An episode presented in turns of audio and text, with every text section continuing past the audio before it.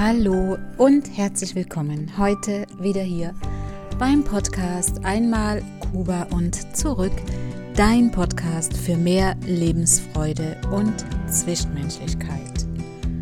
Ich bin Petra und ich freue mich wieder sehr, dass du eingeschaltet hast und freue mich, dass du dabei bist, dass du dir die Zeit nimmst und möchte auch gleich loslegen heute und zwar möchte ich dir heute über zwei Dinge berichten aus Kuba, die ich da erlebt habe.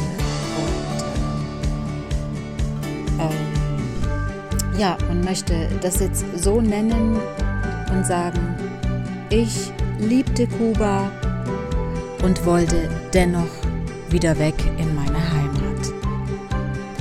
Ja, wenn man einmal vom Fernweh gepackt wird,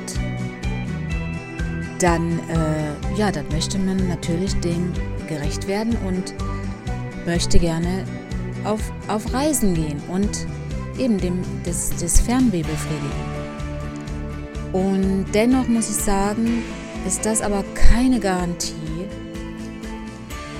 dass man kein Heimweh hat. Und wenn man Fernweh hat, ja, dann soll man dem nachgeben.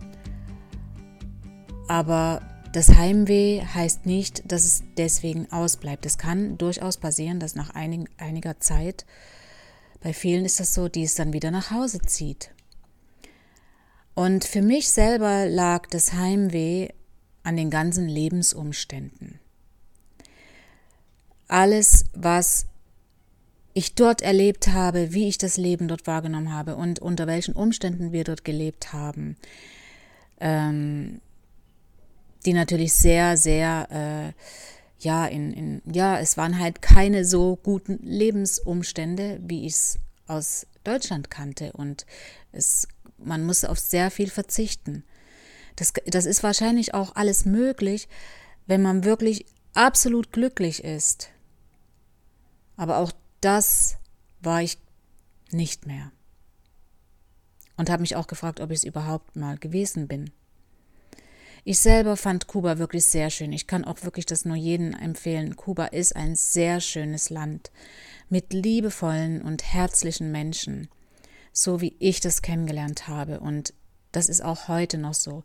Das Land ist sicher, du kannst dort durchs ganze Land reisen, ohne Angst zu haben. Man ist dort überall willkommen. Und all das hat mir aber leider nicht über das Heimweh hinweg geholfen. Das Gute daran war, dass einfach diese, diese Tatsache, gerade eben auch die Menschen, die mir, mich zum Lachen gebracht haben, die Familie, die mich glücklich gemacht hat, ähm, das hat das natürlich abgemildert, ja, sodass äh, das Heimweh vielleicht nicht ganz so stark war oder eben ab und zu äh, doch mal kon konnte ich auf andere Gedanken kommen. Ähm, und Heute möchte ich dir jetzt erstmal an erster Stelle über den Karneval in Kuba erzählen. Ja, den Karneval, den habe ich auch erlebt auf Kuba und zwar von einer sehr, sehr schönen Seite. In Kuba gibt es in jeder Stadt Karneval und das ist auch zu unterschiedlichen Zeiten, ähnlich wie in Deutschland. Äh, das findet in Kuba in den Sommermonaten statt. Ich kann mich nicht mehr genau erinnern, ob es im August war Sicher bin ich mir nicht mehr, aber es war auf jeden Fall ein, ein warmer Sommermonat und das wird sehr, sehr arg zelebriert. Und in Kuba ist es so, beim Karneval sind nur die Menschen, ähm, ich will nicht sagen verkleidet, die sind nicht verkleidet, die sind einfach nur unglaublich verschönert mit ihren äh, prachtvollen Kostümen. Das sind nur die, die quasi auf diesen sogenannten Karossen, ähm, auf diesen Wagen, die nennen sich in Kuba Karosse, die da drauf sind und tanzen, wo die Musik spielt. Das sind die einzigen, die sich da tatsächlich äh, ähm, ja, verschönern. Und ich war schon eigentlich auch in Deutschland oder ich bin nicht wirklich Fan vom Karneval oder Fasnacht. Ähm, ich mag einfach dieses Gespielte nicht. Ich mag nicht diese, diese, diese Verkleidung. Und ich sage mir einfach, wenn ich mich verkleiden muss, ich meine, ich war dieses Jahr auch einmal auf äh, einer Fasnacht und dann möchte ich aber etwas anziehen, was mich wirklich verschönert. Dann, das finde ich dann richtig gut. Ja, genau. Und so war das auch in Kuba. Die Menschen waren unfassbar schön. Und ähm, in Kamahuani, dort wo wir lebten, fand eben dieser Karneval statt. Und die ganzen Leute, alle haben sich darauf gefreut, dass endlich mal wieder Action ist. Und ich war echt auch sehr glücklich, dass mein Mann gesagt hat, wir gehen zum Karneval. Wir haben uns dann äh, ganz normal angezogen, also schon äh, schön gemacht, wenn man ausgeht halt, ne, am Abend. Und es war, ich weiß noch, sehr, sehr heiß. Ich hatte eine, eine rote lange Hose an und es war einfach heiß. Aber da muss man einfach durch, auch wenn die Sachen am Leib kleben. Ja, und so hat dann, hat dann jeder so seine Vorbereitungen getroffen und ja, heute Abend ist Karneval. Ähm, und so sind wir dann losgezogen. Zu Fuß natürlich. Mit unserem Sohn und noch äh, die Schwester, mein, also die Schwägerin, meine Schwägerin, die Kinder. Das war wirklich richtig schön. Und es gab in dieser Stadt zwei Karossen, die gegeneinander angetreten sind. Das, es wird immer am Ende dann ähm, äh, gelost, wer die bessere geschmückte Karosse hatte. Und ähm, wie gesagt, nur dort auf der Karosse waren die Menschen äh, kostümiert bzw. verschönert. Und der Rest war alles normal gekleidet, eben nur wirklich schick. Es war, wie gesagt, sehr warm und wir sind dann zu dem großen Platz gelaufen in Kamahuani. Es waren sehr, sehr viele Menschen da. Und wir haben auch sehr viele Bekannte dort getroffen. Und was ich sagen muss, wir saßen dort auf einer Bank. Am Anfang saßen wir auf einer Bank und haben gewartet, bis die Karossen endlich losfahren, beziehungsweise vorbeiziehen. Und in dem Moment dachte ich, das ist so etwas traumhaft Schönes und so fremd für mich, dass ich sowas hatte ich noch nie erlebt und das war wieder so ein Moment, wo ich dachte, das hätte ich so gerne jetzt mit meiner Familie geteilt. Wie soll ich denen darüber erzählen, dass sie im geringsten sich vorstellen können, wie es tatsächlich war? Und was mir sehr aufgefallen ist, ich habe sehr viele wirklich schöne Menschen gesehen.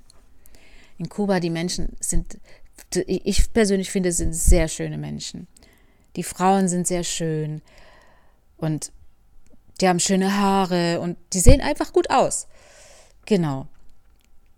Und ähm, ja, es gab sogar Bier. Das war das allererste Mal, dass ich in Kuba äh, Bier gesehen habe, wie es ausgeschenkt wird und selber welches getrunken habe. Das waren so ziemlich große, bestimmt ein halber Liter äh, Plastikbecher. Und war aber leider sehr warm, das Bier. Und geschmeckt hat es mir jedenfalls nicht. Aber für die Kubaner war das okay. Die haben sich gefreut, mal wieder Bier zu trinken. Und ja, und alle warteten auf die Karossen. In, äh, in Kuba haben die Karossen Namen. Die eine hieß äh, die Ziegen und die andere hieß die Frösche. Und äh, es wurde dann es wurde dann auch äh, untereinander so Wetten abgeschlossen, wo jeder dann gesagt hat, ich wette die gewinnen und ich wette die gewinnen. Und wir haben, um das nur mal nebenbei zu sagen, auf die Frösche gewettet. Und diese Karosse das war noch der Hammer für mich. Die kam tatsächlich an, die war riesengroß und die Musik von Falco Amadeus Amadeus lief. Das war für mich unfassbar, dass man dort dieses Lied kannte. Das hat mich so gefreut, ich kann mich so gut daran erinnern. Ich, ich sehe das richtig vor mir. Ja, es war natürlich ein wunderschönes Erlebnis, ein Riesentrubel. Und mal, äh, endlich mal was nicht so ganz Normales, völlig raus aus dem Alltag. Und das fand ich so schön, dass ich das erlebt habe. Das war wirklich schön. Wir waren den ganzen Abend dort, haben gefeiert. Die Karossen sind mehrmals an uns vorbeigefahren. Und dann äh, wurde gewunken und es wurden, äh, ja, irgendwelche Sachen von der Karosse runtergeworfen. Und die Musik, das war einfach wirklich sehr, sehr schön. Einfach nur lebhaft und ja, wie man das sich so vorstellt in so, in, in so einem äh, Land. Ja, und das war jetzt mal die kurze Episode von meinem Erlebnis vom Karneval in Kuba. Und jetzt möchte ich nochmal auf meinen Plan zurückkommen. Auf meinen Plan, dass ich ja jetzt in Kuba war. Und ich liebte ja dieses Land, wie eingangs gesagt. Und mir hat es dort gefallen, bis auf die paar Abstriche, die ich machen musste, was die Hitze angeht, das Heimweh und eben die, die Einschränkungen. Aber mein Plan war trotzdem, wieder in meine Heimat zurückzugehen. Weil wenn dich Heimweh auffrisst, dann frisst es richtig. So etwas hört nie mehr auf. Und ich hatte ja in der letzten Folge auch darüber gesprochen, dass ich nun endlich das Attest von dem Arzt bekommen hatte. Und ich wollte das ja erstmal nicht zu Hause meinem Mann zeigen, weil ich wusste, der, seine Reaktion wird nicht unbedingt sehr harmonisch sein. Aber dann habe ich mir doch gesagt, ja, was nützt es mir? In der Schublade nützt mir das überhaupt gar nichts, wenn dieses Attest in der Schublade liegt. Da habe ich nichts gekonnt. Irgendwann muss ich es sagen und je eher, desto besser. Weil später dann zu sagen, ich habe das schon drei Monate in der Schublade liegen, das, äh, ja, wer weiß, ob mir das dann auch überhaupt noch geholfen hätte. Deswegen musste ich mal jetzt langsam doch mit der Sprache rausrücken. Und nach langem Überlegen, ja, blieb mir nichts anderes übrig, als mit meinem Mann darüber zu sprechen. Ich hatte ihm das dann erzählt, du weißt ja, letztes Mal, als ich beim Arzt war, und äh, er hat mir jetzt endlich das Attest gegeben. Ja, was für ein Attest? Ja, zeig mal. Und habe schon gemerkt, wie, dass er sehr wütend wurde. Der war wirklich außer sich. Erstens, dass er nicht dabei war, dass ich das im Alleingang gemacht habe. Ich bin ja schließlich seine Frau und er ist mein Mann und dann äh, hat er gefälligst bei sowas dabei zu sein. Naja, das war so sein übliches Macho-Gehabe.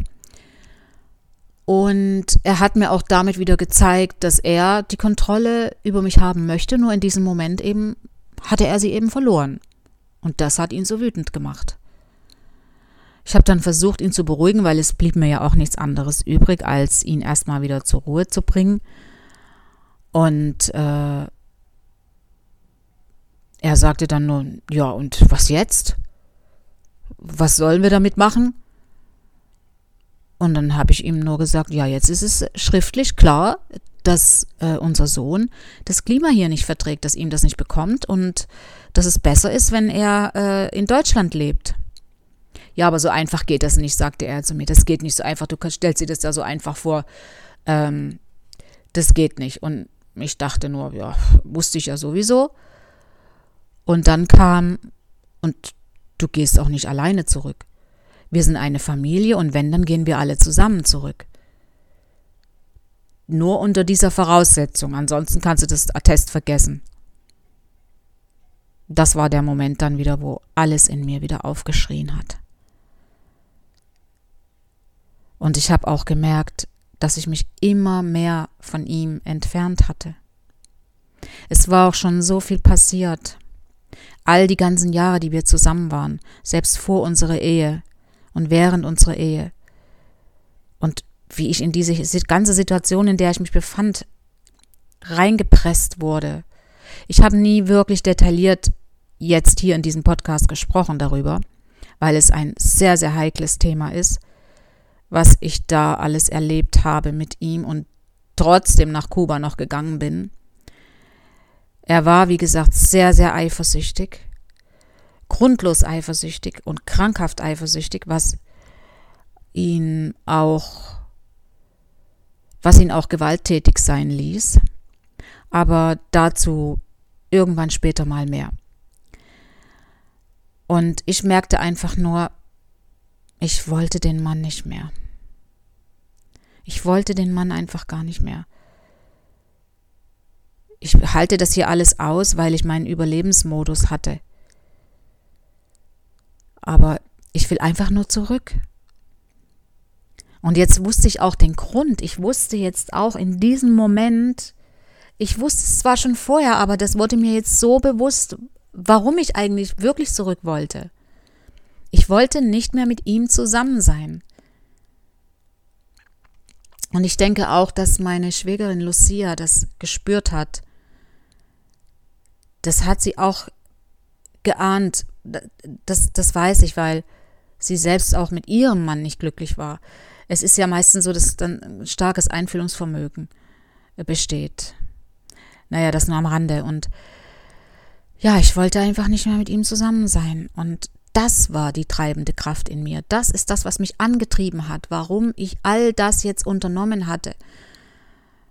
Und wenn das wirklich nur ein ganz, ganz kleiner Lichtblick war, wie man ja jetzt sieht, weil er ja sagte, dass es nur geht, wenn wir zusammen zurückgehen. Natürlich hat er das gesagt, weil ich nie, auch noch in irgendeiner Form, ihm gegenüber geäußert habe, dass ich nicht mit ihm mehr zusammen sein möchte. Dass ich lieber alleine wäre, aber das, das hätte ich mir gar nicht gewagt, das dort in diesem Land zu sagen, obwohl ich wusste, dass alle zu mir halten. Aber ja, da war wieder der Gehorsam in mir. Aber je länger ich darüber nachgedacht hatte, wusste ich, dass ich mich immer mehr entfernt hatte von ihm innerlich. Es war schon ein Gefühl der Abwehr. So möchte ich es jetzt mal hier zaghaft ausdrücken. Und es gab wirklich viele Gründe, viele, viele, viele Gründe, die dazu geführt haben. Aber wie gesagt, später vielleicht mal mehr dazu. Das alles hat mein Bild von Kuba nicht zerstört. Das alles hat mein Bild von den Menschen dort, von meiner Familie, die heute noch meine Familie ist, nicht zerstört. Das alles konnte es nicht zerstören. Ich habe mir einfach immer gesagt, von all diesen Menschen, die mir dort nahestehen und die Familie, habe ich anscheinend den, ja, den schlechtesten erwischt oder den, ja, den, den weniger liebevollen. Aber das Dilemma hatte ich mir ja selber zuzuschreiben.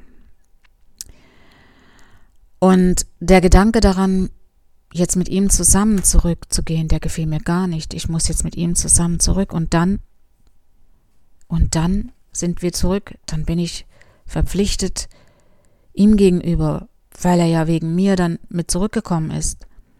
Das hat völlig mein Denken durchkreuzt. Mein ganzes Vorhaben, dieses, dieser kleine Lichtblick. Und dann sollte wieder alles von vorne anfangen. Wir gehen wieder zurück. Er verfällt wieder in das alte Muster. Seine Familie ist nicht mehr mein Beschützer. Die sind nicht mehr da. Ja, das war einfach, dass diese Gedanken waren äh, haben das Ganze alles durchkreuzt. Aber andererseits habe ich mir auch gesagt, vielleicht habe ich in meiner Heimat dann doch eine bessere Ausgangsposition, mehr Sicherheit und ja, das waren so diese kleinen Strohhelme, an denen ich mich festhielt. Und ich sagte ihm dann, ich weiß jetzt ehrlich gesagt auch nicht, was ich mit dem Attest mache und inwieweit äh, uns das nützlich sein kann oder sein wird. Und ich sagte einfach nur, ja, ich werde wohl dann einen Brief an Fidel Castro schreiben und ihm alles schildern, ihm alles schildern und ähm, alles erzählen, äh, wie das jetzt alles zustande gekommen ist und äh, dann lässt er dich ja vielleicht ausreisen aus diesem Land. Äh, in meinen Gedanken dachte ich ja, und wenn nicht? Was ist dann?